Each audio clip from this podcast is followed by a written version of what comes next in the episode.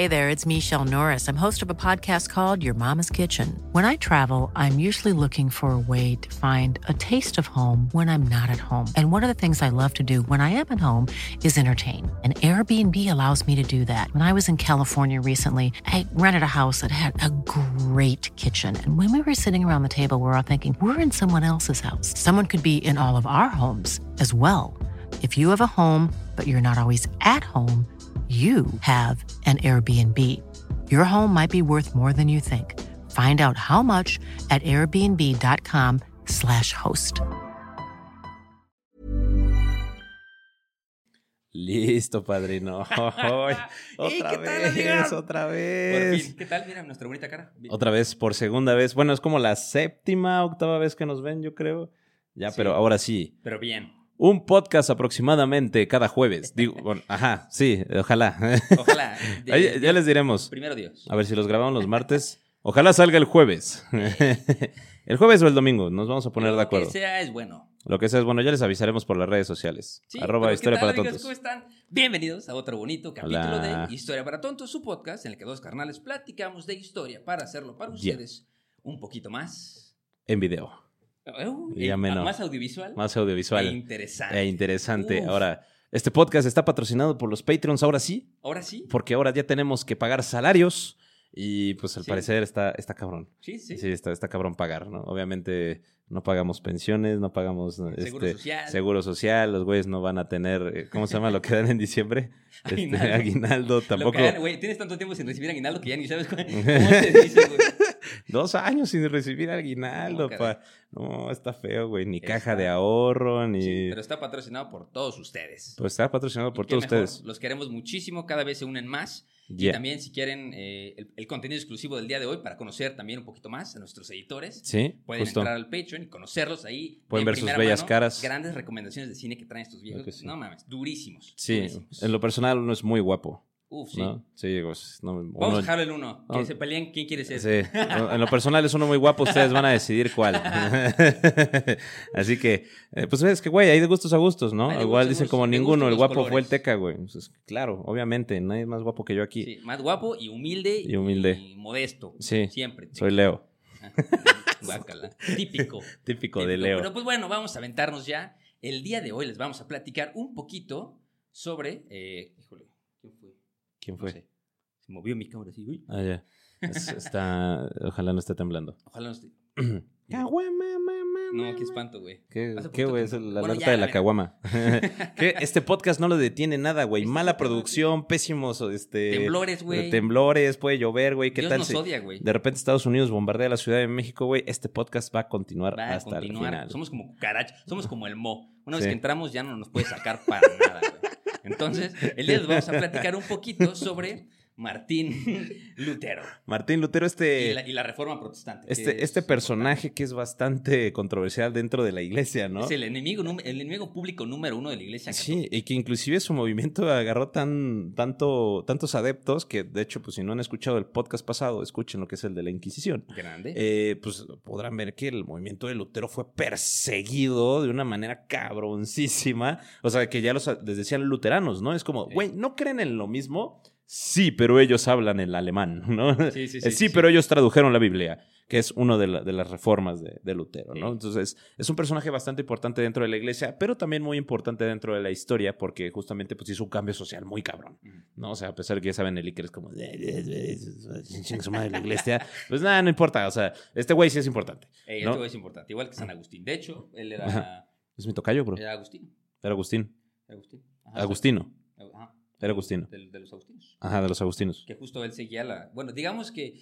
Spoiler: eh, Martín Lutero no dijo algo que San Agustín ya había dicho antes. Ok, ¿No? perfecto. Pero un poquito con más bases y un poquito más raíces. Pero Ok. bueno, ¿por qué no nos cuentas un poquito de dónde empezó, de dónde salió este carnal? ¿Te, te cuento desde el principio? Eh, vamos a empezar por el principio. Ok, va, del comienzo, del nacimiento de Cristo. Ey.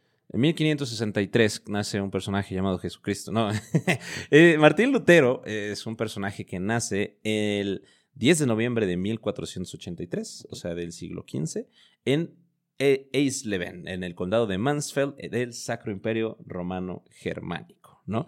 Eh, de hecho, él nace, o sea, se le pone Martín porque nace el día siguiente de la festividad de San Martín de Tours. ¿no? Entonces, acuérdense que antes ustedes nacían, no sé, en San Pancracio, entonces se tenían que llamar sí o sí Pancracio, Pancracio. en agradecimiento de que habías nacido, ¿no? Ey. O sea, básicamente, ¿no? Entonces, eh, él tenía, eh, tuvo muchos hermanos y hermanas, ¿no? Eh, no se sabe mucho que mucho de, de la historia de ellos, pero se sabe que era muy cercano a uno, ¿no? Que se llama Jacob, ¿no? Entonces, eh, pues este Martín Lutero, eh, que, bueno, que era su padre se llamaba, bueno, era, su nombre era Hans Luther, ¿no? En primer lugar, ¿no? O sea, después ya se le cambió con, con Martín Lutero, y Hans Luther se le conoce por una persona súper ambiciosa.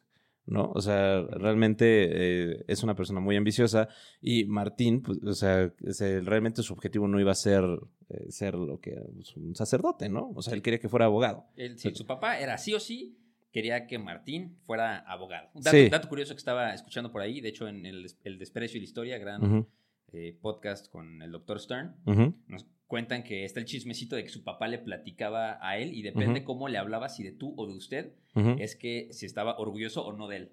Entonces, cuando, cuando estaba muy orgulloso de él, le hablaba de usted. Ok, Y cuando estaba decepcionado de él, le hablaba de tú. Ok. ¿Te imaginas, güey? De que, ¿cuánto sacaste en el examen? 10. Señor, por favor, baje a cenar. ¿Cuánto sacaste? 3. A ver, hijo de tu puta. pues sí, así era su papá, era Así ojete.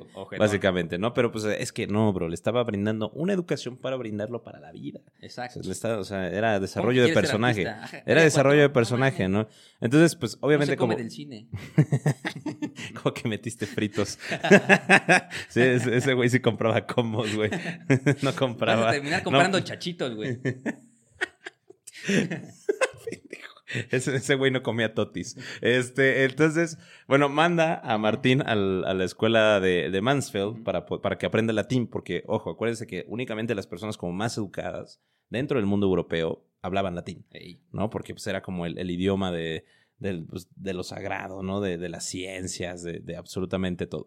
Y este, pues obliga a Martín a, prepararse como abogado, sí o sí, ¿no? Entonces lo mete a diferentes escuelas, inclusive durante el resto de su vida, para que aprenda lógica, para que aprenda gramática, retórica, eh, el güey aprenda a ser orador, ¿no? O sea, así como la, la mayor preparación posible de la vida, ¿no? Y este se dice que inclusive eh, pues en cuando este Martín Lutero tenía 17 años, entró en la Universidad de Erfurt, ¿no? Que después él describiría, y perdónenme por la palabra, como eh, una cervecería y una y, pues, un, un pelódromo, ¿no? O sea, Pelódromo, un, un un burdel. cariñocero, un burdel, totalmente. Cariño güey. ¿Qué, güey? Pues te brindaban el cariño, las cariñosas. Bríndeme la atención, joven. O sea, ya, te redacto tu tarea. ¿No? Entonces, pues, eh, que pues justamente pues Martín Lutero narra como que era un lugar así, o sea, Sí, sí, sí, muy puerco, muy nasty, o sea, que fue como, güey, se supone que, que un vengo... antro con acerrín en el piso. Ajá, es totalmente... Sí, Y pues el güey tenía 17 años, ¿no? Entonces, esto hacía que pues eh, realmente se interesara por estudiar de otra Sí. manera, o sea, porque pues, el güey se volvió autodidacta Sí. porque dijo, a mí no me sirve muy bien la universidad, y pues él, narra, ¿no? Que se despertaba a las 4 de la mañana para tener un día de aprendizaje de memoria y a menudo ejercicios espirituales, ¿no? Ok. Entonces, eh, él así dijo como, güey, de día no puedo hacer nada porque aquí vamos a pistear y almorzar, entonces mejor voy a estudiar en la noche para poder ya educarme correctamente, ¿no? Así que pues sí le funcionó porque recibe su maestría en 1505, Sí. ¿no? Entonces ya cuando... Ya, Paréntesis, él fue siempre este, educado bajo una casa católica. Ujú, Sí, sí, Entonces, súper de católico. Todo lo que habla de espiritual, habla del catolicismo. Sí, porque el Sacro Imperio Romano Germánico era ya un país católico, ¿no? Ya no era cristiano, ya existían estas divisiones entre el cristianismo y el Sí, catolicismo. sí, sí. Ahora, eh, pues el Lutero le hace caso a su papá, le dice como, ¿sabes qué, güey? Está bien, voy a estudiar Derecho y se mete a leyes, y, pero pues se da cuenta que las leyes están como mal hechas, ¿no? O sea, se da cuenta como que no hay muchos espacios dentro de, Sí. de la enseñanza de leyes y, y como que no le convence tanto. Entonces, eh, decide de- dejar por un lado las leyes, o sea, después de haberlas aprendido, y dice, güey, me gusta más la filosofía y la teología. Sí. ¿no? Se, se- mete un poco más para allá y se pone a leer lo que es este Guillermo Ockham, Gabriel Biel y Aristóteles, ¿no? Aparte que, pues el güey sí eh, empieza también así como que ya se empieza a ser un filósofo porque ya sabes que la única manera de hacerte filósofo es cuestionar a los filósofos, ¿no? Entonces el güey empieza a hacer cuestionamientos y pues aplica la, la de Aristóteles, ¿no? La de voy a cuestionarte a ti para que te des cuenta que eres un idiota. Entonces pues obviamente este caía, empezó a ser ese güey pedante que caía mal, ¿no? Lutero totalmente.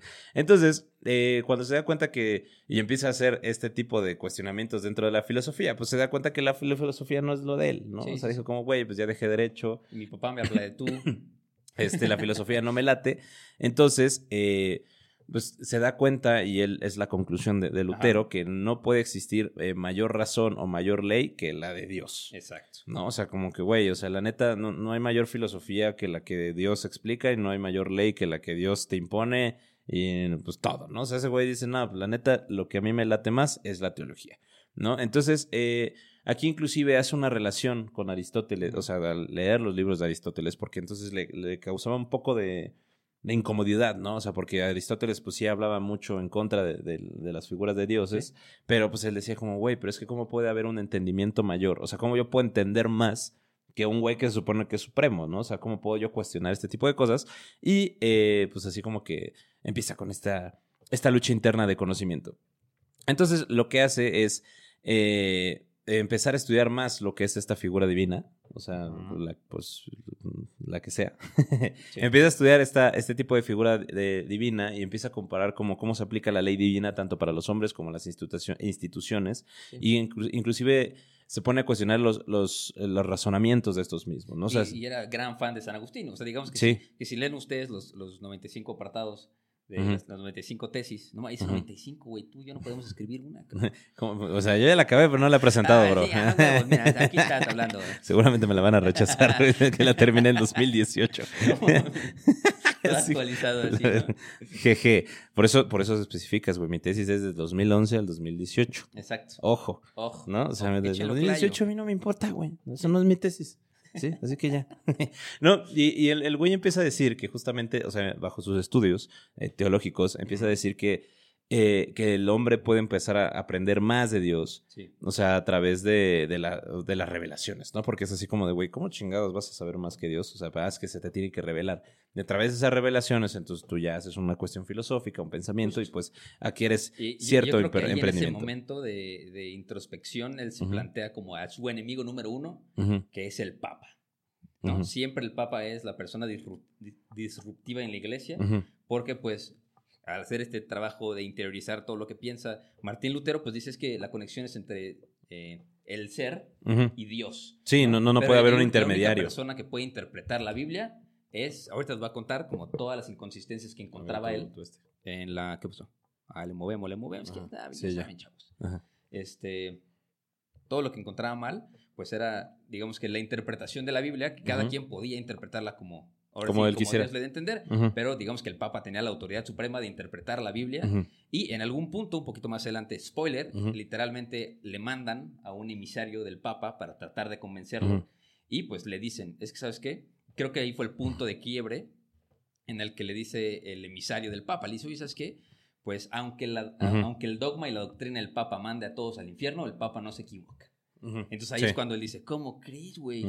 Y ahí es, bueno, es spoiler, es un poquito más adelante, ¿no? Pero, sí. digo, empieza Pero, pero es, es, muy importante porque es una cuestión filosófica de la educación de Lutero. O sea, la neta, ese güey sí fue como de. O sea, o sea tiene, tiene un trasfondo ese pensar, ¿no? Sí, sí, sí. O sea, pero la neta era un. estaba medio loquito, pero ya, después, ya hablaremos después de eso.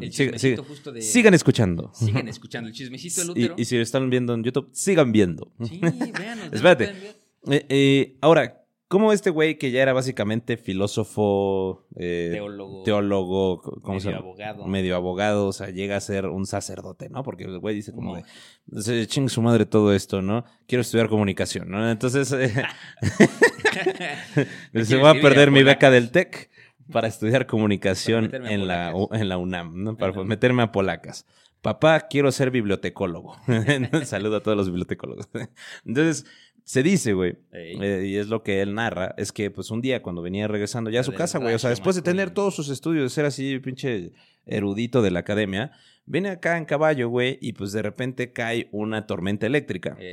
En la, en la Tormenta tormenta eléctrica cae un rayo, se espanta su caballo, y pues el güey se va así en el caballo descontrolado y, y grita, ayuda Santana, me convertiré en monje, ¿no? O sea, básicamente ayuda, si, si- si me... Si, si me dejas llegar a mi casa Ajá. después del rayo que acaba de caer a 5 metros de mí, Sí. te juro por mi vida que me convierto en monje. Ajá, y ya fue como el juicio divino de Lutero, ¿no? Entonces, eh, pues este, este güey, pues justamente... No, a mí sí que lo- me caiga el rayo, por favor.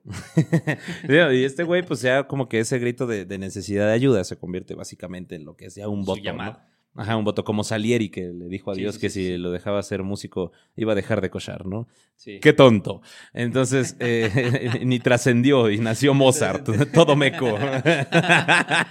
Pero bueno, es otro chismecito que le contaremos después. Eh, entonces, eh, justamente, pues el güey dice, como sabes qué, ya hice un voto de confianza ante el Señor Supremo, ya eh, me casé. el Como mero, mero chacotero, el más cabrón, y se, o sea, y de repente deja la universidad, dijo, chingue su madre los estudios, me voy a estudiar comunicación, y vende todos sus libros, güey, vende Martín absolutamente todo, ajá, y se mete al monasterio, ¿no? O sea, se mete al monasterio de Agustín, ¿no? En Erfurt, en 17 de julio de 1505.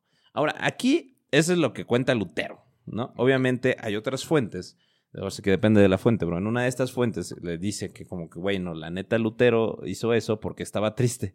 O sea, le, le dio la depresión. La de impresión. Ajá, le dio la... el- Bueno, el, el chisme- el chismecito cuenta que Martín Lutero siempre fue una persona demasiado ansiosa, ¿no? Cuentan los testimonios de él y de varias personas de su familia que Martín Lutero tenía, no era una, o sea, no era una relación muy sana con Dios, sino que era una relación de, de- de miedo. O sea, justo lo que hizo Martín, aparte de ser una persona sumamente obsesionada con la religión, era una persona que le temía a Dios muchísimo, ¿no? Al punto de que se iba a confesar diario. Digo, es que a mí se me hace raro de que, güey, si te confiesas diario algo, algo estás pecando diario, algo mal, algo mal estás haciendo, ¿no? No te deberías de confesar diario, pero... bueno, pues él- puedes él hacer los pensamientos él malvados, puedes él- pedir él se iba a perdón. confesar y los padres decían que se confesaba por horas, o sea, por Sí. horas se sentaba ahí y confesaba porque le tenía mucho miedo, porque obviamente en, en- en todo este dogma que tenían en el siglo XIV, que estaba justo, eh, Sí, sí. pero en contra de, pues decía de que si te mueres en pecado, te vas al infierno. Entonces, entonces si, se, si se moría en la mañana y él había pecado de pensamiento, palabra u omisión, Pues le tocaba, le tocaba pamba Pues a, a lo mejor pensaba, no sé, güey, quiero comerme 100 picafresas, pero eso es gula, ¿no? Entonces ya iba y iba a pedir perdón, ¿no? O sea, totalmente. Ahora, eh, te digo que justamente lo que dicen es que realmente el güey estaba deprimido, entonces así como una persona deprimida, drogadita o alcohólica, pues buscó una solución ante sus problemas y se metió al claustro. Ah, o ¿no? sea, era precristiano. Ajá, sí, era precristiano, sí, como nosotros. Ey. Así como, como yo. Entonces, el, el güey, pues ya que era precristiano, eh, decide abandonar todo y se mete hasta el claustro negro, ¿no? Y se dice que pues la gente que lo, que lo acompañó, pues le dieron así como de cenar y pues lo llevaron hasta la puerta y ya el güey se volteó y se despidió y dijo, sus agujetas. ajá, y, y- y dijo, este día me ves y luego nunca más, ¿no? Porque cuando te volvías monje, güey, o sea, te volvías monje Sí, para toda tu vida, ¿no? acabó. Entonces perdías contacto con absolutamente todos tus fa- familiares, ¿no?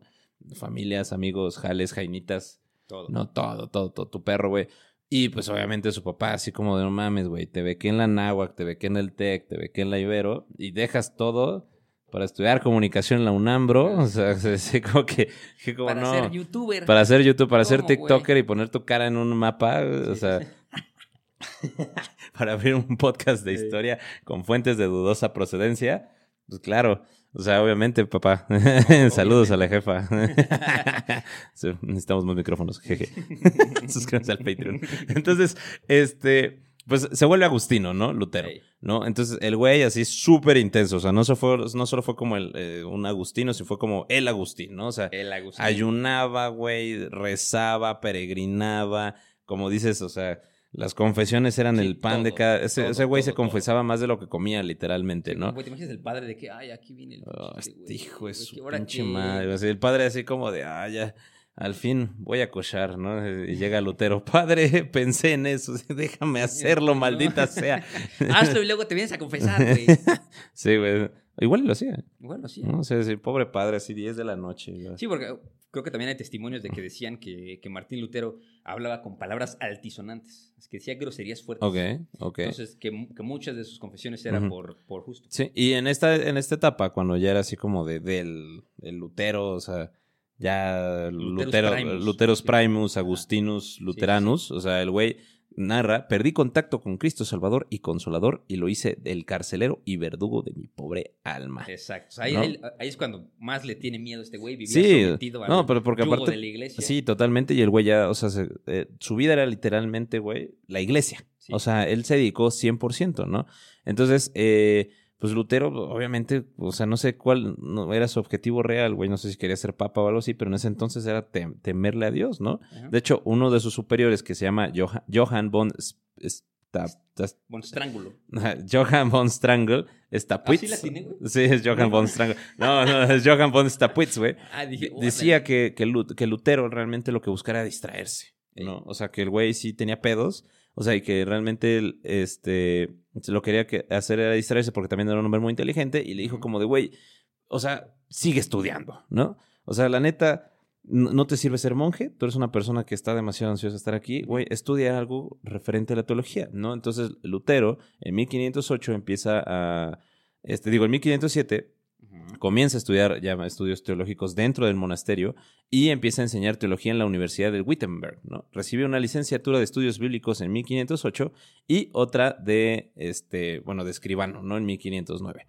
Y al final, en 1512, obtiene su primer doctorado en teología y fue recibido por el Senado de la Facultad de Teología de la Universidad de Wittenberg, ¿no? O sea, el güey se hizo el teólogo del Sacro Imperio Romano Germánico, ¿no? Y ahí es cuando se empieza a dar cuenta, como cualquier nerd de cualquier manga, cómico, lo que sea, ¿no? Que se empieza a meter demasiado y le empieza a buscar al cano, ¿no? Dice, oye, ¿por qué esto está así? ¿Por qué esto está lo otro? Se empieza a obsesionar. o sea, sí, y no, solo eso. Ya estaba muy no, y aparte el güey ya estaba tan roto dentro de la iglesia que, justamente le dijeron como, güey, este, ya, ya, no hay más que estudiar, cabrón. O sea, ya, ya, ya llegaste al límite entonces lo hacen el supervisor de las iglesias, ¿no? Entonces el güey se convierte en 1515, todas las supervisiones de, los monasterios de su provincia, iglesias y absolutamente todo, ¿no? Entonces el güey ya era, ya se convirtió en el Big Boss para 1515. Y ahí es cuando viene ahora sí el momento catárquico de, Martín Lutero, ¿no? Que es, digamos que ahora sí, el inicio de la reforma protestante, ¿no? O simplemente, como le dicen muchos, la reforma. Y pues, ¿qué es? Así un spoiler rapidísimo de qué es. Pues es el movimiento religioso cristiano que inició en Alemania ahí por el siglo XVI, por justo Martín Lutero, que llevó a un cisma de la Iglesia Católica para dar origen a, muchas iglesitas. ¿no? Digamos que se parte la Iglesia Católica y salen numerosas iglesias y diferentes corrientes religiosas que estaban agrupadas bajo la denominación del protestantismo. Ok. ¿no? Justo que sale de la protesta a la Iglesia Católica. ¿no? Este, pues obviamente, gracias a esto se, se divide Europa un poquito más después y Europa queda dividida entre una serie de países que reconocían al Papa como vicario de Cristo, eh, bueno, vicario de Dios en la tierra y máxima autoridad o pontífice de la Iglesia Católica. Y pues también estaban los otros países que reconocían, bueno, que rechazaban la teología católica y a la autoridad de Roma como tal, ¿no? Spoiler, eh, Martín Lutero era, odiaba a Roma. despreciaba a Roma con todo su ser. Sí, nada más le escribieron 95 tesis. Y más al Papa, ¿no? sí. Este, que pues obviamente recibieron el nombre de este, protestantes, justo por ser la, protesta, ¿no? Ok. Y pues un poquito antes de Martín Lutero ya había, este, ya había como digamos que las proto-reformas, ¿no? Ya había personas antes de Martín Lutero que ya se habían dado cuenta de lo mismo de Martín Lutero. ¿De qué se dio cuenta Martín Lutero? Pues tenemos el tema de las indulgencias. Bueno, primero hubo eh, rechazo a ciertas prácticas consideradas supersticiosas dentro de la iglesia. Segunda, pues fueron este, múltiples las intrigas del papado por la autoridad clerical. digamos que el papa, como empezaron a cuestionarse si el papa de verdad era la autoridad eclesiástica y no el ser como tal. O sea, el ser creyente, el feligrés, lo ponían muchos protestantes sobre el papa. Este, también, eh, pues sobreabundaban los intereses bien marcados del clero. O sea, las indulgencias no eran para cubrir los costos de vida del clero, sino eran para intereses personales de ellos. Se, empezó como así a desvirtuar un poco. Todo, ajá, todo el dinero. Del diezmo y las indulgencias. Ahorita les voy a contar qué son las indulgencias. Y pues este, también hubo muchos cambios sociales y nacionalismos que ejercían los reyes, los nobles y los estamentos feudales, utilizando a la religión como, como fuerza, eh, como poder político. Entonces digamos que Martín Lutero se da cuenta de toda esta mezcolanza de cosas que están mal con la iglesia y dice, oye, ¿sabes qué? Pues yo ya, yo ya este, me desenamoré de esta cosa. Primero porque le tengo un miedo impresionante y segundo porque pues la verdad que no me gusta cómo interpreta el Papa la Biblia. La Biblia, de mi manera que yo la interpreto, es una manera muy diferente y, y se la voy a escribir. Pero más que nada estaba en contra de las indulgencias. ¿Qué eran las indulgencias? Aquí les va lo mero bueno. Las indulgencias, este, pues tú, digamos, tú podías pecar. Ok. ¿no? Tú pecabas. Y pues la iglesia te decía, bueno, si tú pagas, eh, Mm, puedes ah, ya, pagar ya, por sí, sí, sí. adelantado tus pecados, ¿no? Ajá. Entonces, digamos que, este, O sea, tú, tú, tú, tú- lo que hacías era así como de, güey, a Chile voy a pecar por 10 años. Te voy a adelantar 10 sí. años, ajá, 10 años de o, pecados. o podías pagar 10 años que ya habías pasado, ¿no? Sí, o sea, no, si y- inclusive te podías pecado. pagar la entrada al cielo. Sí, o, o lo, lo que también decían y lo que, lo que le chocó mucho a, a Martín Lutero Ujú. fue que pues obviamente había estos padrecitos este, que iban a, a las comunidades más eh, paupérrimas de la zona con la promesa de que ellos decían que cuando la moneda toca el fondo del bote, Ujú. tu familia es salvada del purgatorio. Ok. Entonces, digamos que tú podías salvar a los tuyos del purgatorio, ya sea generaciones atrás o generaciones futuras, o querías pagar por adelantado 10 años de pecado, o podías pagar 10 años que habías pecado, o de que voy a pegar este fin de semana. Ahí te va, ¿no? Entonces empezaron a cobrar este, esto como, como, como pues, remuneraciones. Y eso es lo que Martín Lutero le, le cayó así en el punta del pie y dijo, ¿sabes qué? Aquí se acabó. Entonces empezó a escribir las, las 95 tesis. ¿no? Que este, por aquí las tengo, en lo que las busco si quieres. Sí, eh, justamente cuando eh, Lutero empieza a hablar sobre todo este tipo de cosas, güey, la iglesia está enojadísima, ¿no? Porque aparte ya era un vato que, que justamente ya tenía cierto poder dentro, o sea, cierta influencia dentro de la gente, ¿no? Porque empieza a cuestionarse y, güey, obviamente la, la gente pobre sí era así como de, güey, yo no tengo feria para pagar mis pecados, ¿no? Sí. O sea, obviamente esto era nada más para la gente rica. Es como de, jaja, ¿eres pobre? Claro que no vas al cielo. el pecado es que que no le echaste ganas, bro, ¿no? Entonces, Entonces, el pobre es pobre porque quiere. Ajá, el pobre es pobre porque quiere. Entonces, eh, le- la iglesia lo enfrenta, de hecho, en, en- en la, en la comunidad de Worms, lo infecta y le dicen como de, güey, ¿sabes que Ya te estás pasando de lanza. O sea, y tú puedes tener cierta... eh, cierto castigos por parte de la iglesia porque lo que estás haciendo, güey, es justamente estar en contra de la iglesia, ¿no? Entonces le, le dicen a Lutero como, güey, pero ¿sabes qué? Eres una persona muy importante porque eres una persona teóloga, eres un gran estudiante, bueno, un gran maestro dentro de la teología, nos has ayudado haciendo, a hacer comprensión, entonces te damos la oportunidad pues de que re- te rechaces todos tus escritos, Sí, ¿no? te damos 60 días. Porque acuérdense que en ese momento eh, la excomunión era pagada, o bueno, la excomunión se consideraba herejía y la herejía era pagada eh, Sí, con, sí, con sí. la muerte, ¿no? Entonces digamos que ahora decían, te vamos a excomulgar. Eso fue lo bonito, pero eh, si lees entre líneas es, eh, si, no, si, no, si no te retractas en 60 días, Sí, eh, pues te, te, te echamos sí, y, y justamente ya es cuando, cuando son eh, cuando son estas pláticas que ya les dicen, güey, y pues Lutero se re- rechaza a, a echar para atrás sus, o sea, sus, lo, que- lo que él, ese güey, estaba predicando, pues eh, el edicto de Worms dice que eh, justamente piden que Lutero sea detenido y castigado como un herético notorio, ¿no? O sea que este güey, eh, ahí aparte también le querían, es, este, hicieron que en toda Alemania fuera un delito, güey, eh, darle hospedaje a Lutero. ¿no? Entonces, e inclusive se le daba ya la- el permiso de que asesinaran a Lutero de cualquier tipo legal, ¿no? O sea, no sé, en defensa personal o cosas así. Entonces, esto impulsa a Lutero, pues, justamente a, a continuar con este tipo de reformas, ¿no? Totalmente. Eh, de hecho, pues, esto de las indulgencias y las peregrinaciones, pues dicen que también ya son eh, cuestiones muy poco prácticas, ¿no? O sea, ¿para qué te sirve peregrinar a un lugar que está lejísimos, güey? Si al final al- posiblemente mueras en el camino o no vayas a regresar. ¿No? O sea, como que está bien, si lo quieres hacer es, es bueno, o sea, o sea, que está dentro de tu fe, pero güey, o sea, el peregrinar no era de a huevo, o sea, ¿para qué tienes que ir a un lugar sagrado? Pues mejor, si Dios está en todos lados, ¿no? sí. Básicamente, entonces así como... es un- es Sí, pero, es que, pero, pero yo, yo soy el papa y quiero que peregrinen para acá porque me dejan un chingo de lana. Sí, totalmente. Entonces, pues, inclusive en sobre la derogación de la misa privada, condena cómo se idolatra la idea de que la misa es un sacrificio, ¿no? Que, y afirma que la misa no es un sacrificio, sino que es un regalo concebido, ¿no? Por la congregación. O sea, que Sí. no, no era de huevo ir a misa y pagar tu diezmo, o sea, como una obligación, sino que, y que te estaba sacrificando por whatever Sí, cosa sí. del Señor, sino que era un regalo que te, que te daba el, el obispo, era un regalo que te da Dios para poder confesar tus pecados, para poder redimirte, etc., etc., ¿no? Entonces, y él decía que justamente la confesión privada eh, a- alentaba lo que era la absolución y que todo cristiano es un confesor, ¿no? O sea, también eh, Lutero pedía que los las monjas y los monjos pudieran eh, romper los votos sin pecado alguno, ya que los votos eran un intento ilegítimo y manidoso de ganar la salvación, ¿no? Porque... Después se casó, güey.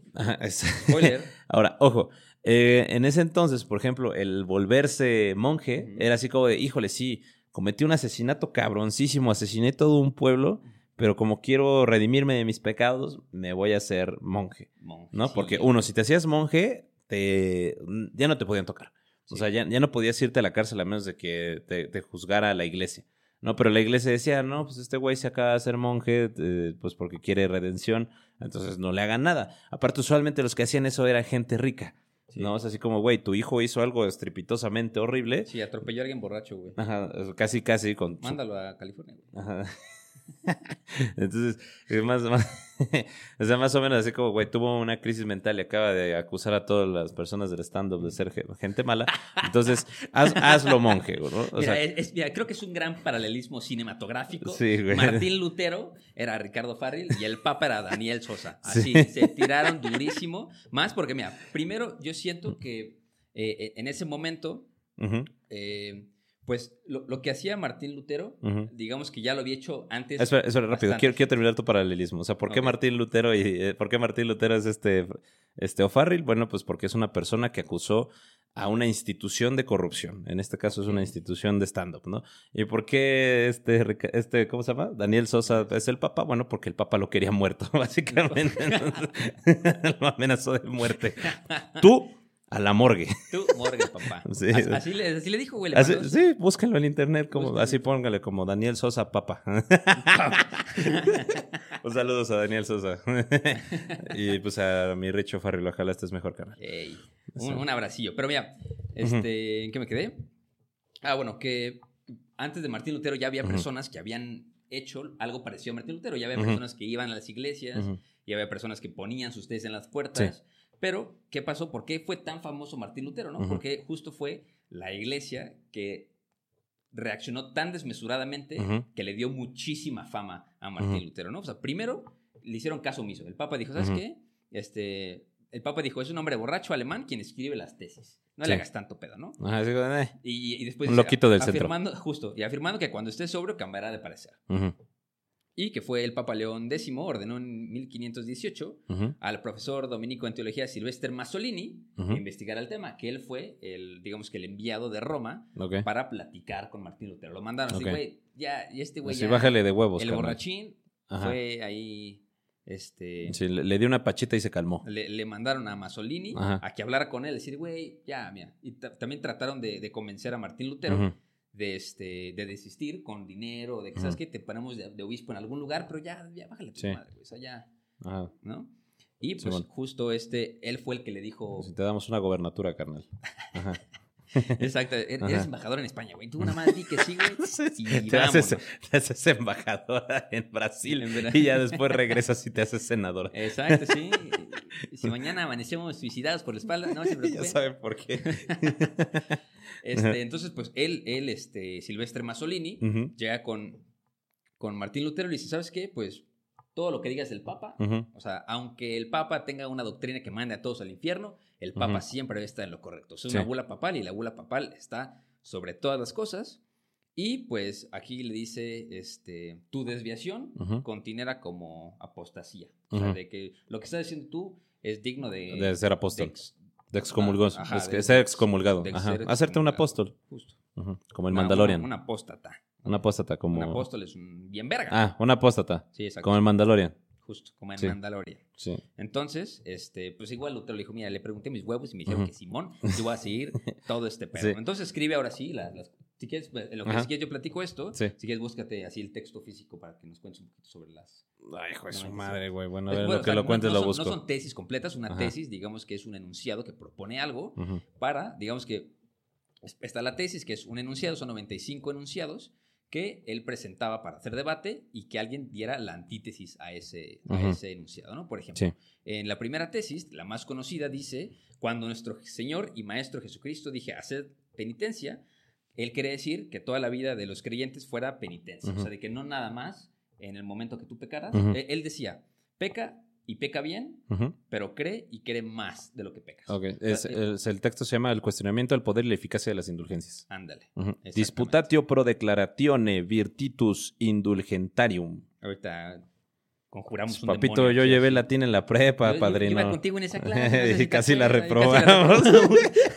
yo salí con seis los dos semestres. Yo creo que Un saludo a la maestra que no me acuerdo cómo se llamaba. Entonces, bueno, eh, Lutero en, en- en estas primeras tesis desarrolla la idea del arrepentimiento como la lucha interna del cristiano contra, el, o sea, contra el pecado Sí. en lugar del sistema externo de la confesión eh, sacramental. Digamos que era, era, era su piedrita en el zapato. Ok. ¿no? De que, híjole, a mí me caga arrepentirme y tengo que ir al, al establecimiento a arrepentirme todos los días. Ok. Este, porque eso nada más hace, eh, o sea, propone una lucha interna del cristiano eh, que, na- que no beneficia ni a él ni a la iglesia. Ok. Entonces, yo estoy en contra de justo, de, del arrepentimiento como una forma establecida para lidiar con el pecado. Ok, Eh, ok. Esos son los primeros, este.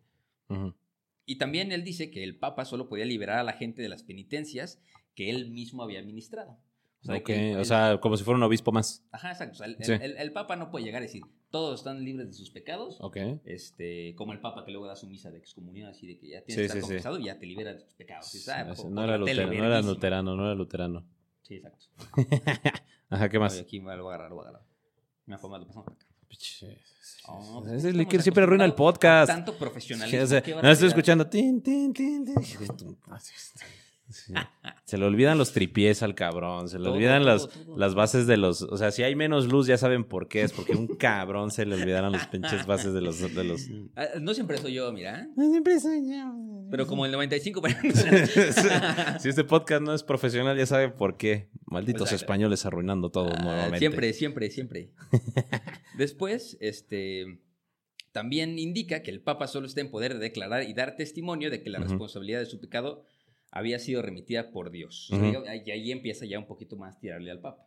De que, a ver, a mí no me parece bien que el Papa sea el único que puede interpretar la Biblia. Sí, A mí no me parece bien que el Papa diga que las indulgencias son, o sea, porque el Papa decía, bueno, si tú puedes dar una indulgencia en vez de ayudar al pobre, es preferible que des una indulgencia para ayudar a la iglesia que va a ayudar al Ajá. pobre, ¿no? Ok, y Martín. Lutero decía, no, güey, o sea, Mejor ayuda al pobre. mejor vale mucho más ayudar al pobre y te quedas sin darle indulgencia, pero ya hiciste una labor de Dios, Ok. Que Sí. es ayuda. ¿no?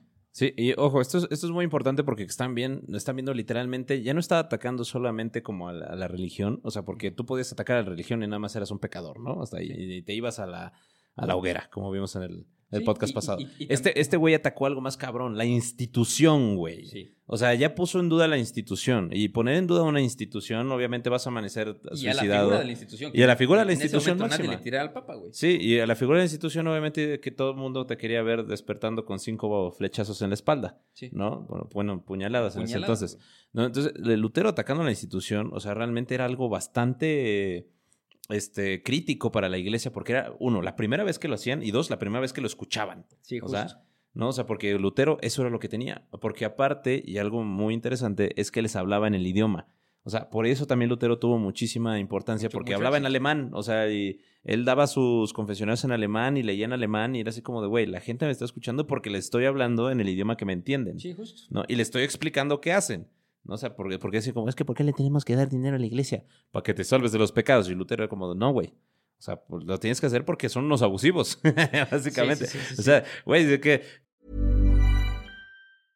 Spring is my favorite time to start a new workout routine. With the weather warming up, it feels easier to get into the rhythm of things. Whether you have 20 minutes or an hour for a Pilates class or outdoor guided walk, Peloton has everything you need to help you get going. Get a head start on summer with Peloton at onepeloton.com. ¿Qué, qué chingados, güey? Si el- una de nuestras principales eh, figuras te dicen como de... ¿Eh? Principales. Prim- Por- porque les da principal. ansiedad. Les da ansiedad. Es eso, sí. Era, es, es Lutero Era y un Chems. un champs. Este, Martín una vez- Lutero. Ma- Martín Lutero. Martín. Martín Lutero. Así todo pachoncito, todo ansioso, güey. Toda- pues sí era, güey. No paguen sí era, güey. Era totalmente así que le vamos a pedir aquí que nos pongan un... Como por acá, Mucho ¿no? trabajo, mucho un, trabajo. un Chems. Obviamente. Que baila así. bueno, este Lutero, o sea, justamente eh, estaba criticando a la institución. La gente lo estaba haciendo caso, güey, y la gente estaba pensando, ¿no? O sea, que eso era crítico para la iglesia, güey. dice, nos gustan pendejos. Exacto, güey. No los queremos. Y aparte Así también... como, la- como le gustan a mis amigas, güey. Exacto, sí. Pendejos. Dense cuenta, amigas. Dense cuenta. ¿no? Este- Lutero les decía a, los- a la gente, Y- y dense cuenta. em- Empezó a cuestionar muchísimas cosas dogmáticas de la iglesia que la iglesia en ese momento no tenía explicación de, ¿no? O sea, en ese momento Lutero afirma de que no se podía decir nada definitivo sobre el purgatorio porque el purgatorio para la iglesia católica es dogma. Sí. O sea, el dogma es es porque es y porque yo lo digo. Y recordemos que el Papa tiene la autoridad de decir, el purgatorio no existe. Entonces, pues ya, desaparecen Sí. las almas del purgatorio. Pero en ese momento Lutero dice, oigan, pues hay muchas cosas que salieron de la nada y nos están cobrando y ustedes están pagando por salvar a sus almas del purgatorio, pero ni siquiera tenemos certeza de que existe el purgatorio, ¿no? Porque se lo inventaron, porque es dogma. Bueno, sí. No, y ap- aparte, güey, eh, pues obviamente lo que, esto que era tan crítico de la iglesia, la iglesia empieza a hablar mal de él, ¿no? Entonces intentan encerrar a Lutero, o sea, lo intentan arrestar, y así como que el- lo mandan para allá, ¿no? Así como, güey, vete para allá, porque pues también Lutero se, se intenta mover. Y eh, regresa Lutero a, a Wittenberg, que era el lugar donde estaba principalmente puesto, pues donde estudiaba. Y durante su ausencia de Wittenberg, eh, la iglesia se encarga de que este cabrón, eh, bueno, que la gente piense mal de él, ¿no?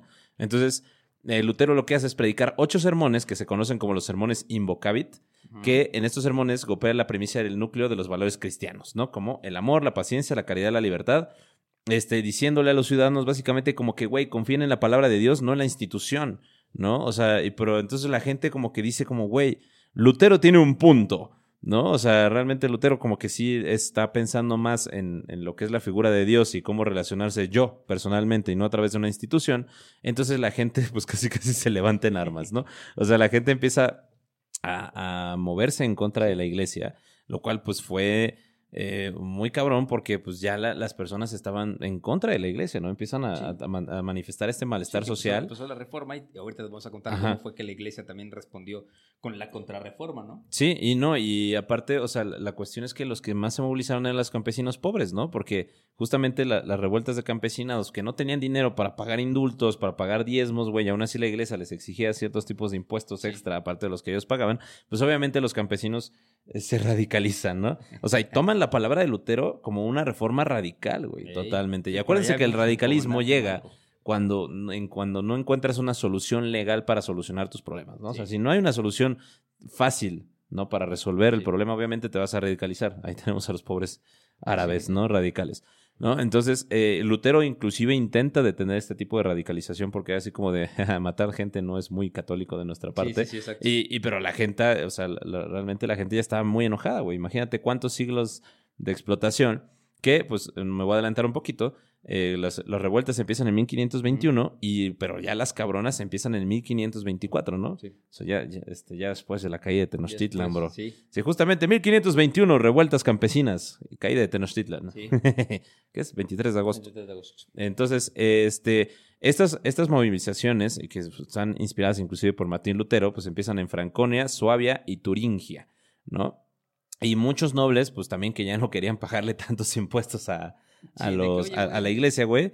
eh, por- principalmente porque estaban endeudados. Sí, justo. O sea, eso fue la cuestión, o sea, el endeudamiento de los nobles, pues también así, pues le debían mucho dinero a la iglesia por estos in- este, indulgencias. Sí, indulgencias. Pues deciden mejor, güey, decías, me sale más barato que se caiga la iglesia, güey, a tener que pagarla, ¿no? Entonces, eh, Lutero lo que hace, pues, es eh, empezar a, a, a, ¿cómo se llama? A atender las quejas de los campesinos, ¿no? Las analiza, porque, pues, acuérdense que el güey era abogado, ¿no? Y era filósofo. Entonces, el güey, o sea, bajo los conocimientos de la teología, dicen como, ok, mire, bajo la, la- la conocimiento de Dios y bajo la- el conocimiento en general, sí tienen razón. ¿no? Sí. O sea, sí sus quejas son razón, eh, tienen razón, tienen razón, y publica eh, a la- una cosa que se llama los dos artículos de 1525, ¿no? Donde también sí le dice a la gente como de tienen razón sus quejas, pero güey, si subes un vato al poder para mejorar las cosas, no lo tumbes. Sí, ¿no? sí, sí, O sea, si estamos subiendo un gobierno provisional después de tu revolución, de nada sirve que luego te levantes en armas contra ese gobierno, güey. Es como, güey,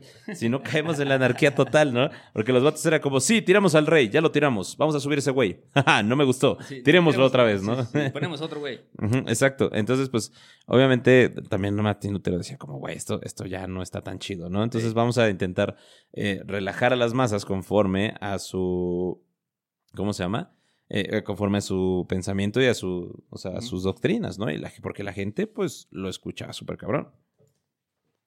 Y justo, sí, mira.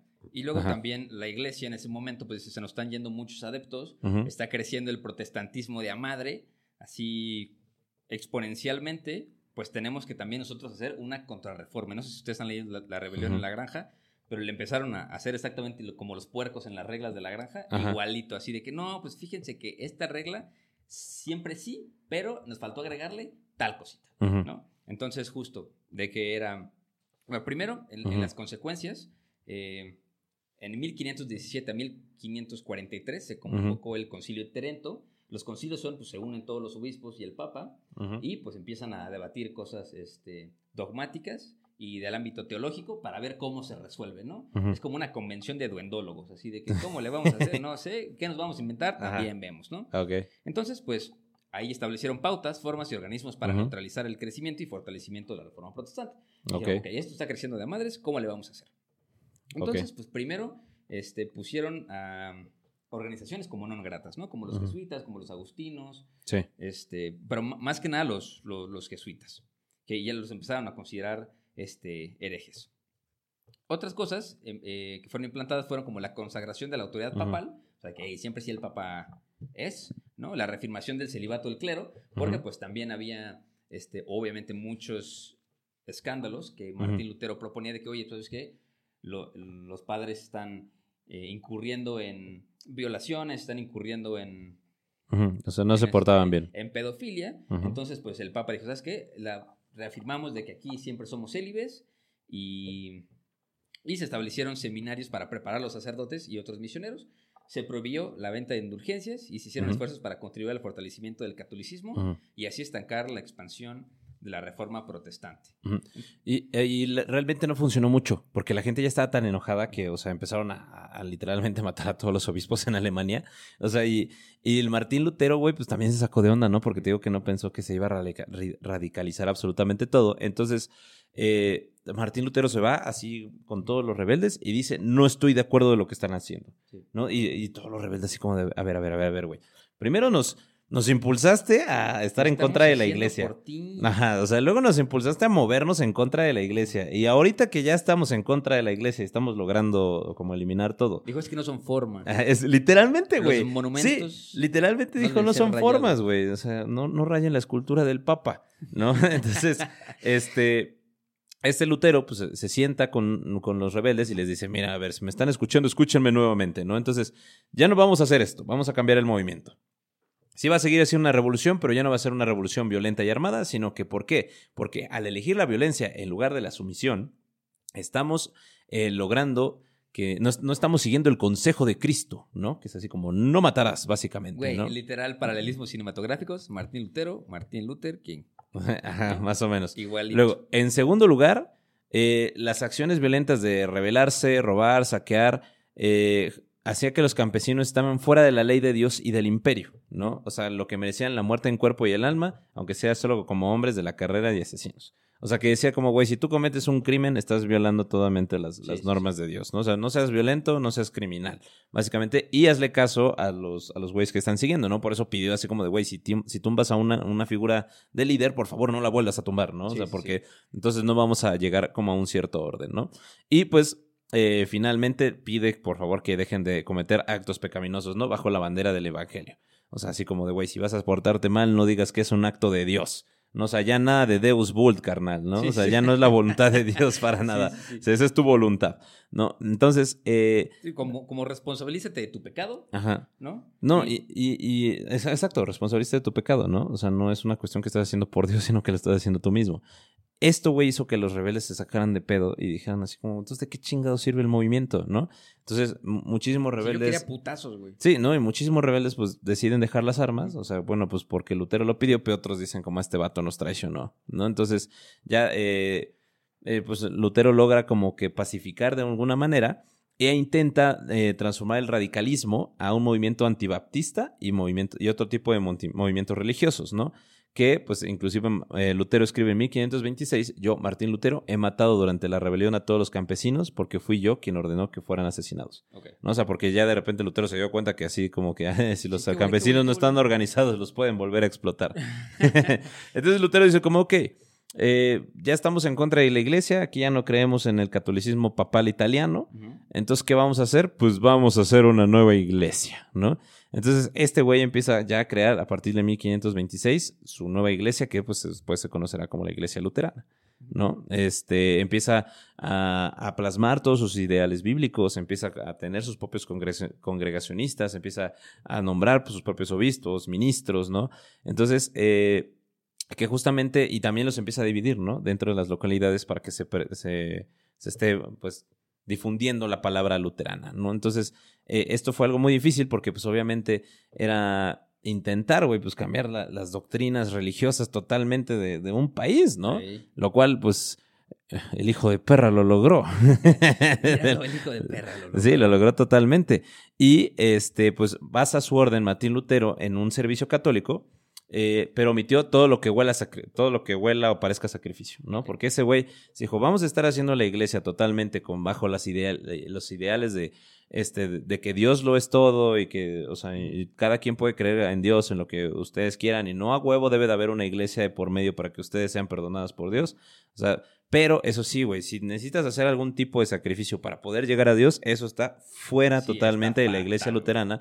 Porque, ojo, esta fue la revolución social cabrona, ¿no? O sea, ya no tienes que dar diezmo, ya no tienes que peregrinar, ya no están los indultos. O sea, si dabas diezmo es porque te nacía a ti. Sí, ya, no tienes que ir a tantos ritos, ¿no? Porque justo con la contrarreforma, la iglesia dijo, ¿sabes qué? Pues estos güeyes están dando cuenta de que van a misa luterana y es una misa sin sacrificios y es una misa que habla nada más, por ejemplo, la Eucaristía y la humilía sin, sin hacer comunión, por ejemplo, ¿no? Entonces la, la, iglesia unifica todos los ritos que tenía, que era el rito de la comunión, el rito de la confesión, todos, todos, los, todos los junta, este, el rito por la paz, por ejemplo, y los, los juntan en uno solo, que es la misa tridentina, que es como nacen las misas que tenemos ahora sí que hoy en día. Sí, no, inclusive el Martín Lutero, como te digo, que está en contra de todos los sacrificios, o sea, lo de levantar el cáliz y beberlo y que no sé qué, porque Dios se sacrificó por nosotros. Así como, nah, nah, nah, eso, eso no lo queremos aquí, ¿no? O sea, quita eso, güey. extra, güey. Sí, quita la... Está quitando protagonismo a lo que Ajá, quita las vestiduras, que era así como, pues ya sabes, de hilos de oro y, y seda tejido por niños sin brazos, güey. Entonces era así como, no, no es posible que, pues, el Papa sea así. Entonces, como de, güey, también quita que el, si el que quiere predicar, predica que se vista como quiera, ¿no? Entonces ya tenemos punks, hemos, güey, eh, gente tumbada, güey, este, dando... Las uñas pintadas. Ajá, las uñas pintadas, güey.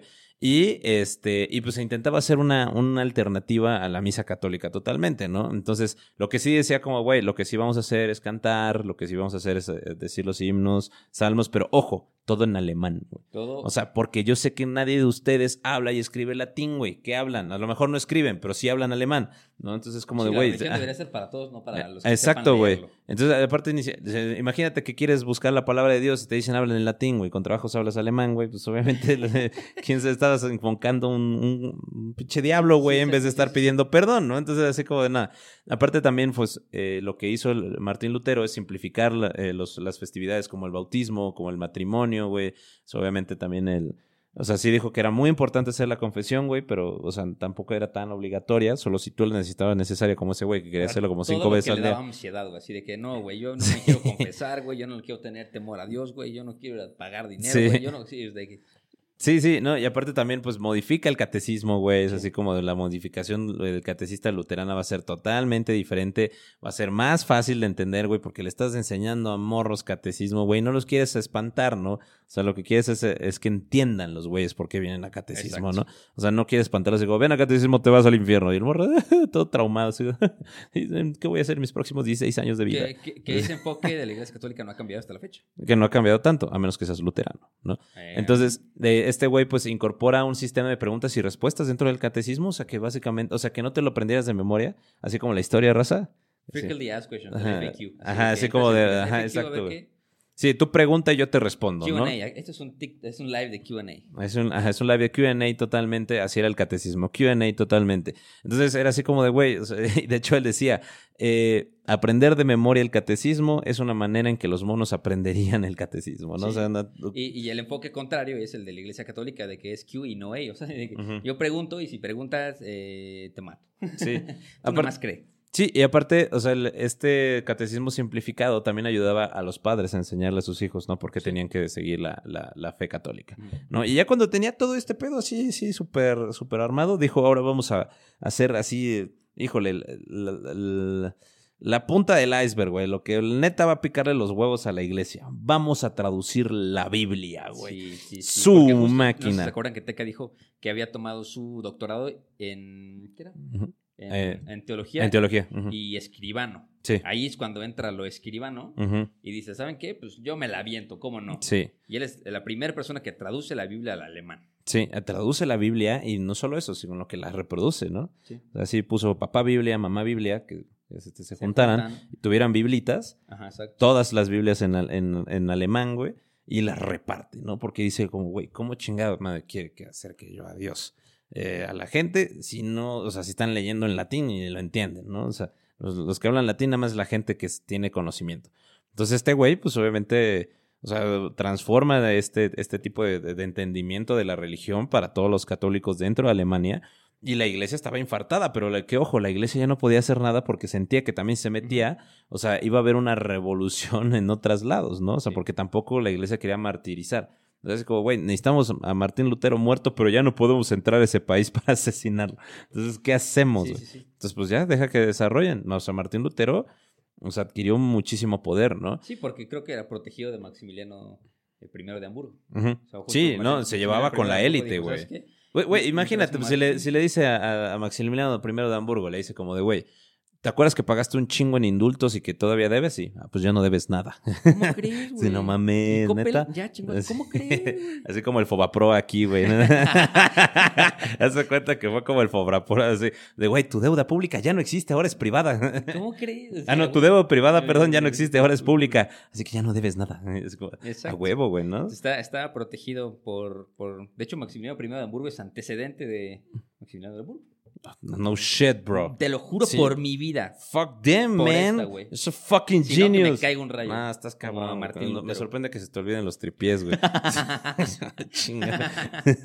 También, güey, lo que cambia este Martín Lutero, güey, es la perspectiva del alma, ¿no? O sea, porque Que pesa 20, 24 gramos. 24, 26 o 24. La tuve 26, también 24. Oh, yo tengo un alma muy grande, padrino. Almas enormes. aquí. Almas enormes aquí. Overcompensating. Estoy sintiendo un alma en este, en este momento. Eh, entonces, entonces, eh, justamente eh, lo que decía el cristianismo, güey, es que cuando tú dormías, el alma se te separaba del cuerpo. Ok. ¿No? O sea, porque, porque cuando dormías, pues tenías como la posibilidad de que, eh, o sea, se te metiera algún diablo, güey, ¿no? O sea, dormido y eso como, bro, eso no es consensuado, eso no se puede, ¿no? O sea, eso es ilegal. Eso no se puede. si se te mete un diablo, eso es- no, no hay consentimiento porque estás mimido, ¿no? Entonces, es como no, no es posible. No, o sea, la- si te duermes, el alma no se te va, güey, ¿no? Sí. O sea, si te duermes, el alma no se te va, simplemente está ahí, también está mimida. Pues es que te imaginas ser un, un- un campesino en los tiempos de Martín Lutero y que ese sea tu única preocupación, güey. Traerlo todo el día en la cabeza de que, güey, si me duermo, güey, no mames, un pinche demonio, cabrón, se va a meter. Sí, o sea, que así "No, como güey, tengo mucho sueño de tanto güey". chambear, güey, pero si me duermo se me va a Sí. meter, se me va a Y meter Martín algo. te dice, no, güey, no te preocupes. Sí, eso no, y de pasa". hecho él dice, güey, el alma nunca duerme, ¿no? Sino que se despierta y experimenta visiones. ¡Wow! O sea, el, el alma siempre está ahí, Ok. ¿no? Y ya, o sea, re- realmente, pues esto fue como algo muy cabrón dentro de, o sea, güey, revolucionó el pensamiento de la gente, ¿no? Sí, que sí, era algo que no- está, por eso es, por eso es prueba. importante, no es que queramos que sean luteranos, ojo, porque este parece un podcast así como de, jaja, sean Sí, católicos, luteranos, pasado De que están defendiendo la Santa Inquisición. Y yo, güey, ¿cómo crees, güey? O sea, no. Alguien. Y yo de que, a ver, no, güey. Aquí somos antiteístas, ateos y bien herejes, güey. Ujujú, sí. Pero pues estamos cierto. desmitificando muchas cosas que, Esto es, ejemplo, en el capítulo pasado, que Herejes para tontos. herejes para... Así le podemos poner al siguiente capítulo. Ah, va, Spoiler. jalo. Spoiler, spoiler. Spoiler alert. Entonces, eh, pues sí, justamente pues fue- era como un, un trasfondo y una transformación súper cabrona, ¿no? La neta. Ahora, ojo. Dicen, oye, este Lutero era muy buena persona, ¿no? Oye, Este, qué, qué, Qué, qué excelente persona. Pues, ¿qué crees? Lutero estaba totalmente en contra del Islam. Le cagaban la Y- madre y- los y- el musulmanes, güey. También, y el Sí. judaísmo. Pero no, güey, o sea, Lutero veía, o sea, por eso digo como que no crean que es para que se conviertan en Lutero, sino ni fans de Lutero. Sí. O sea, era un maldito. O sea, el güey, o sea, así como de estoy muy en contra de la iglesia cristiana, pero solo, digo, ajá, de la iglesia católica, bu- bueno, la iglesia, la iglesia ortodoxa, estoy Sí. un poco en contra de esa, pero, o sea, sé que nada más tenemos una diferencia Hay de pensamiento. Ajá, es así como que nosotros tenemos una diferente tipo de, Todos de- ¿cómo somos se llama? iguales, de pero análisis. unos somos más iguales que otros. Exacto. Excepto si eres musulmana y si chinga tu cola, güey, porque tú eres un flagelo enviado por Dios para castigar a los cristianos que son la gentes de la Biblia que van a traer el apocalipsis y van a traer el anticristo. Lo Literalmente. rompimos. Literalmente eso decía Lutero. O sea, Órale. sí, sí, güey. O eso sea, lo leíste cita textual? Sí, esa es una cita textual, güey. No, o sea, la cita textual es que los musulmanes, güey, eran un peligro enviado por Dios para poner a prueba al catolicismo, ¿no? O sea, es decir, que eran unos motherfuckers, literalmente, Y, y ¿no? también decía algo muy parecido de los judíos. Ujú. A- Aquí, spoiler, este, a, a Lutero, obviamente, desde Roma le mandaron a destruir todos los libros que tenían que ver con eh, las tesis de. Lutero, los escritos de Lutero, pero pues él dijo, no, ¿por qué me lo hacen? Qué mala onda, no debería ser. Pues él le hizo exactamente lo mismo a los judíos, ¿no? Y pues bueno, él empezó a destruir sus libros de oración, prohibir predicar a los rabinos, y él decía que tenemos que aplastar y destruir sus casas, incautarse de sus propiedades, confiscar su dinero y obligar a estos gusanos venenosos a realizar trabajos forzados o expulsarlos para siempre. A, lo mejor Adolfito era fan de dice, Lutero, según la opinión del doctor Robert Michael, parece que Lutero también aprobaba el asesinato de judíos. No, no shit, motherfucker. doctor Robert Michael, no tienes que ser tan brillante para darte cuenta de que sí, odiaba a los judíos. Ahora, ojo, güey. Lutero estaba en contra de la guerra, ¿no? Ah. No, pero de la guerra santa. Ok. O sea, porque él, de él decía, como si nuestro pueblo fuera un ejército de cristianos contra los turcos que eran enemigos de Cristo, esto es absolutamente contrario a la doctrina y el nombre de Cristo, ¿no? Porque pues Cristo dice, no matarás, ¿no? O sea, no, no, mates, no, no mates a los musulmanes, güey, porque eso es un pecado. Si los vas a matar, que no sea en nombre de Cristo. O sea, porque sí Lutero estaba a favor de la guerra no este, religiosa, ¿no? O sea, era así como si va a haber guerra, güey. O sea, sí, sí, por favor, hazme el favor de asesinar, matar y alejar lo más posible. Y si puedes erradicar a los musulmanes, o sea, todos los este, que sigan el Islam, o sea, de preferencia, pero no en nombre de Dios, porque eso ya sería pecado. Hazlo por culero nada más, así por ojete, güey. O sea, así hazlo, por favor, ¿no? Entonces, eh, realmente él siempre apoyó eso, güey. O sea, él incitaba al rey Carlos V, güey, y al pueblo alemán a librar la guerra secular contra los musulmanes, contra los turcos otomanos principalmente, ¿no? Que eran, acuérdate, que los turcos otomanos sí, eran los sí. más poderosos ahí en la- el, como el, el imperio Omeya, ¿no? O sea, era así como de, güey, neta, saquen a estos cabrones de Europa porque no deberían de estar aquí, porque nos mandó Dios para ponernos a prueba, ¿no? Pero, ojo, no en nombre de Dios. Solo porque queremos expandir los territorios y hacer un asesinato en masa de personas que piensan diferente de nosotros y vienen de otras partes del mundo. Sí, y, y- y a contrario de la Santa Inquisición, para él no había eh, conversos. ¿no? Sí, ¿No? Si, si eras converso, siempre eres un falso converso. O sea, sí. ti- tiene aquí un- una cosa horrible, o sea, de cosas que él decía que le tienes que hacer a los judíos, ¿no? Dice, en primer lugar debemos prender fuego sus sinagogas o escuelas y enterrar y tapar con, su- con suciedad todo lo que no prendamos fuego, ¿no? Sí. Ah, luego, un día, pero pues, bueno, les digo son que varios, pero Lutero que era una persona educada, ¿no? Entonces, y también leída. Entonces dijo, ok, ¿saben qué? Voy a hacer algo, voy a leer el Corán, Ajá. o sea, para comprenderlo, ¿no? O sea, porque Ey. la mejor No manera de puedes- enfrentar a no tu puedes enemigo... criticar lo que no conoces. Exacto, no puedes criticar lo que no conoces, ¿no? Así que la mejor manera de... Este, por, por eso me voy a afiliar al PAN. para criticarlo. Entonces, es... Pendejo estoy, güey. Entonces, eh, pues eh, sí, de, le- de leer en 1542 una traducción del latín del Corán, güey. Y, y justamente, pues... pues, ¿Sabes que en el Corán hay un pasaje que si lo lees te conviertes en musulmán? Sí, güey. De hecho, eh, o sea, tengo un amigo que se llama Diego, que a lo mejor lo han visto en, los videos de los viajes de, los, de, de Historia para Tontos, donde un día llegó y dice, güey, me acabo de hacer Sí, musulmán. me- me- yo ya leí el Corán, yo Ah. también ya mamó, güey. Este güey ya tiene dos religiones. Las colecciono como si fueran Pokémones. Gotta catch 'em all. Mm, O sea, literalmente hay una frase que dice como de, "Y después de haber leído este pasaje, acabas de aceptar a, a Mahoma tu, en tu corazón, ¿no?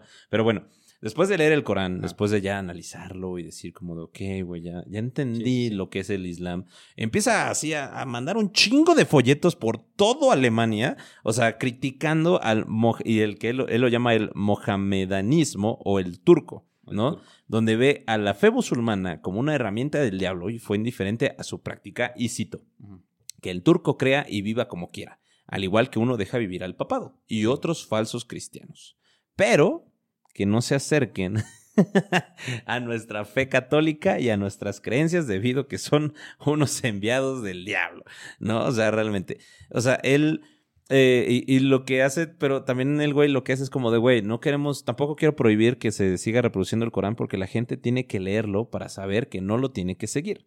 ¿No? Es así como, no, lean el Corán para que vean las blasfemias que dicen. o sea, ustedes edúquense para ver la estupidez que acaban de... Eso es como leer así un libro de Agustín Laje, ¿no? O sea, totalmente así. Del Máster Muñoz, güey. Del Máster Muñoz. Esa sí hace cuenta. Es como cuando lees Padre Rico, Padre Pobre. oh, maldito sea, tengo la necesidad de hacer una un esquema piramidal. Así que, chavos, ustedes suscríbanse al Patreon y van a, o sea, porque si ustedes se suscriban al Patreon, van a tener un modelo de negocios en el cual invitan a tres amigos a que también se suscriban al Patreon y a cambio van a tener una educación increíble con fuentes muy dudosas eh, y material exclusivo. Así que inviten a tres amigos. Nexium 2.0. Nexium 2.0 es, es, es, un Bima. es, esos jugos.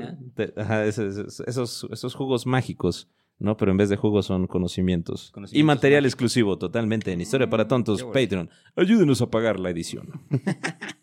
entonces, pues, pues, entonces, Martín Lutero sí era un antisemita, racista, este, anti-musulmán, güey, homofóbico, obviamente.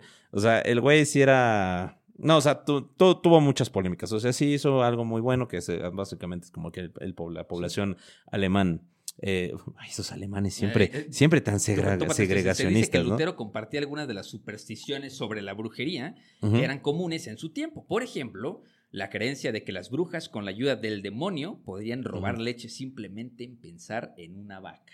Oh. imagínate que piensen en teca. Qué sabroso.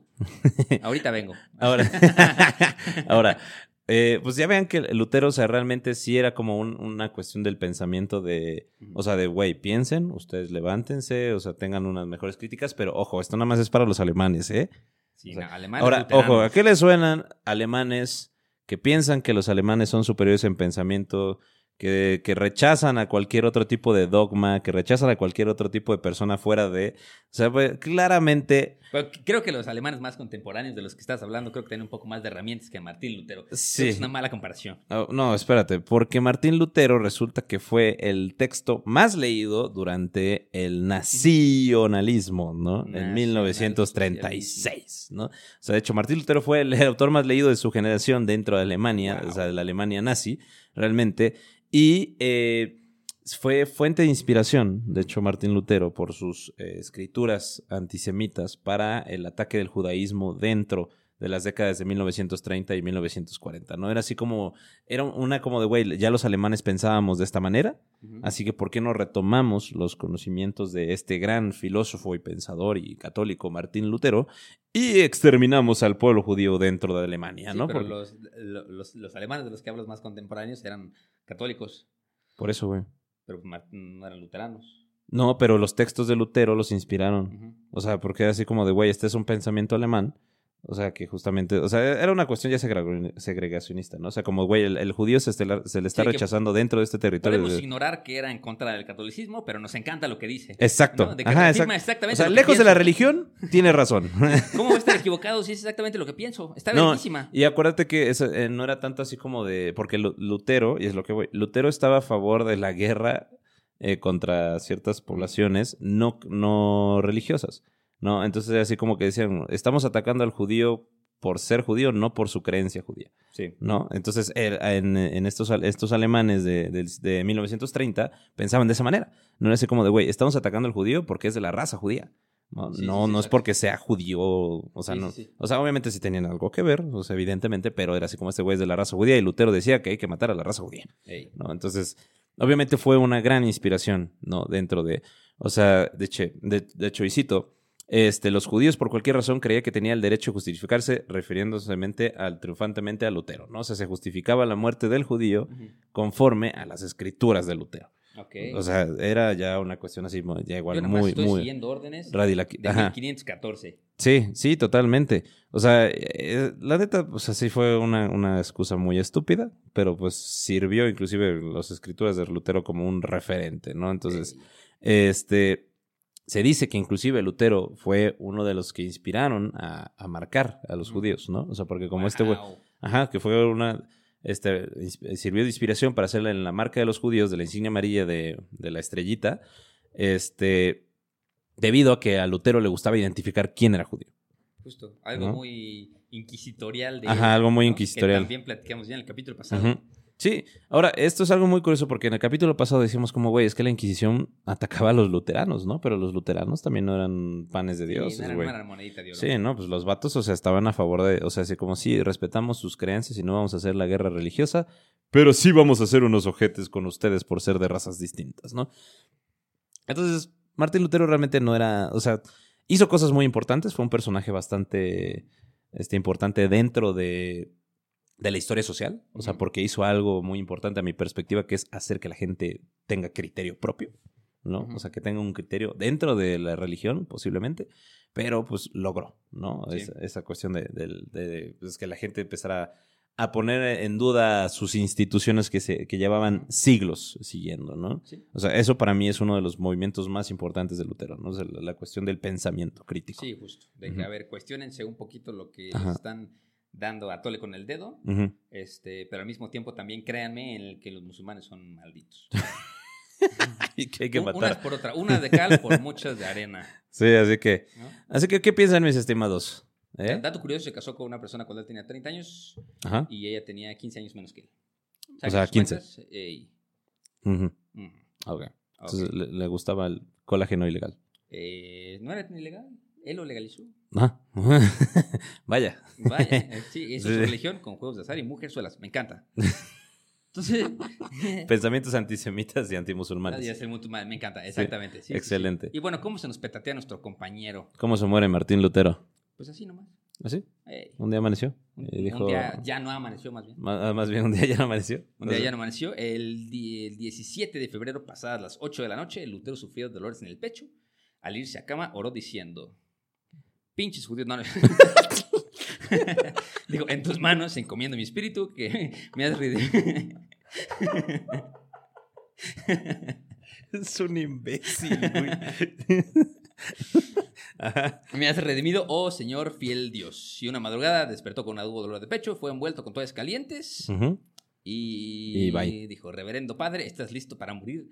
Confiado en su Señor Jesucristo y confesado a la doctrina que enseñó en su nombre, un distintivo Simón fue la respuesta de Lutero y murió. Sí, dijo Simón Pedro. Vámonos. Colgó los tenis. Murió a las 2.45 con 13 segundos el 18 de febrero de 1546 en Eisleben, la ciudad donde nació. Fue enterrado en la iglesia del Palacio de Wittenberg, cerca del púlpito. ¿Te imaginas, güey, ser el vato así como de, güey, contando los segundos a ver cuándo deja de respirar? 10, 11, 12, 13, ya, ya, ya, se murió, güey, ya se murió. anótale, güey. Anótale, güey, anótale. ¿Cuál era 13 o 14? No, 13, 13, 13, ok. Ponle 13, güey. Más seguros, ¿no? Vamos a. Unos pendejos en. unos pendejos 600 años después van a decir esto en un podcast y será extremadamente importante. será el dato más importante del podcast después de una hora. Así que. ¿cuánto llevamos? Una hora. Una hora, una hora y media. Hora. Oh, ya tenemos quien nos lleve la hora, amigo. Sí. wow. Así que bueno. ¿Qué piensas de Martín Lutero? Conclusiones. Conclusiones, híjole, difícil. O sea, seguramente gran personaje para la revolución del pensamiento y el cisma occidental, ¿no? Este, como persona, pues digamos, compartía muchos sentimientos del católico promedio en ese entonces, ¿no? O sea, tampoco era así que una persona muy ilustrada no tenía estos... Sí, no era el más progre de la vida. Exacto. O sea, de que todas las personas de ese, de ese, entonces tenían esos mismos sesgos en contra de diferentes religiones y la tolerancia no era muy, no era un... No estaba dentro de la ecuación. No estaba dentro de la ecuación en, el, en 1500, ¿no? Digamos que era dentro de eso era una persona bastante normal en ese entonces, pero justo el cuestionarse el, pues, el, el dogma de la iglesia eh, para mí fue una gran revolución del pensamiento, ¿no? Que si algo podemos aprender de él es, pues, cuestiones las cosas, aprendan, y yo creo que eso, Y por favor no odien a los musulmanes y a los judíos, ¿no? No, y, si, y tampoco, puro love. eh, o sea, y tampoco inciten a la guerra no religiosa, por favor. o sea. Sí, Sí, totalmente. puro love. Aquí respetamos a todos. Aquí respetamos a todos, les mandamos un gran beso en el yoyopo, Ujú. a lo que les sepa y a lo que les huela.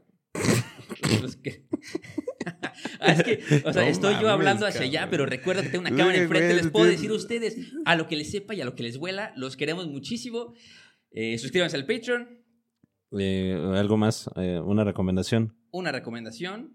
Este. Ah, que las preguntas, las que nos habían pedido, güey, que ya no lo hemos hecho en el podcast, que... Ay, alguien me mandó una pregunta. Ah, sí, preguntas, ¿no? Bueno, ¿cuál es, cuál es la sopa del día? Ya habíamos dicho. No, pero esta es la del Patreon, esta es otra. Es una Ah, Esta puede ser la que tú quieras. ¿Cuál es la sopa del día? Crema de chayote. Ufas. ¿Con Sí. crema o sin crema? Sin crema, güey. Somos light, papi. Somos la. Pero, Pero con crutones. Wow. Con, bo- con bombitas. Light. Light. Me, me mama. Puro carbohidrato. Qué y el agua del día. El agua del día yo le digo. El agua del día es agua de melón con un chingo de hielos. Ok, su- suena bien. Muy bien. Yo digo el guisado. Eh, el guisado va a ser espagueti a la, eh, a la poblana. A la poblana. Uh, Espagueti a la poblana. Y el postre es gelatina de mosaicos. Guácatelas, güey. ¿Qué te madre, pasa, Chinga güey? tu madre No. gelatina de mosaicos, güey. No mames, güey. ¿quién ve- güey, A mí me daría coraje, que güey, ir a una fonda y que me den gelatina de mosaico. No mames, o sea, sí, sí le diría a la doñita, güey. Todavía que me está poniendo la rosa de Guadalupe, me da gelatina de mosaicos, carajo. es gelatina de mosaicos o, Che, o doña duraznos se en mama. escabeche. No, escabeche, güey. Escabeche, qué asco, güey. ¿Ya vieron quién es el, Ah, el- ¿qué mi amigo, el de los fetiches raros? Ya. en escabeche. Emperador de limón. ¿Qué? Esas son buenas, mamón. No, ya, córtale, güey. Las emperador de limón son buenas y voy a partirme la madre con quien sea quien diga que no son Pues ricas. ya tenemos güey. video, güey. Ya, o sea, o sea, ya, ya tenemos video. Nos vamos a partir la madre para saber si las emperador de limón. Si Julio César est- estuviera vivo, güey, estaría orgulloso de las emperador de limón, cabrón. Totalmente, güey. Ese güey conquistó a Alesia para poder imponer las pinches emperador de limón, güey. O sea, hizo la, la- tercera guerra civil romana fue para saber si las emperador de limón son buenas. Y obviamente la ganó Julio César bueno, después de ser asesinado, ¿no? Jamás se apasiona así ningún podcast que hemos hecho. Más que el por las emperador del limón. Exacto. Güey, yo les voy a defender a capa y espada, las emperador de limón. Muy bien. A Chile, están muy buenas. Y antes se llamaban piruetas. Wow, Dato curioso, dato curioso, Sí. sí, sí, Pues bueno, muchachos, los queremos mucho. Y recuerden que no hay historia si no hay uno.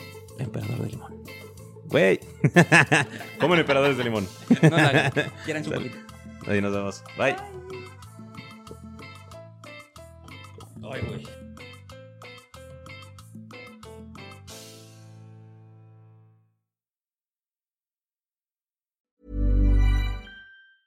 Hey, it's Danny Pellegrino from Everything Iconic. Ready to upgrade your style game without blowing your budget? Check out Quince. They've got all the good stuff shirts and polos, activewear, and fine leather goods, all at 50 to 80% less than other high end brands. And the best part? They're all about safe, ethical, and responsible manufacturing. Get that luxury vibe without the luxury price tag. Hit up quince.com slash upgrade for free shipping and 365 day returns on your next order. That's quince.com slash upgrade.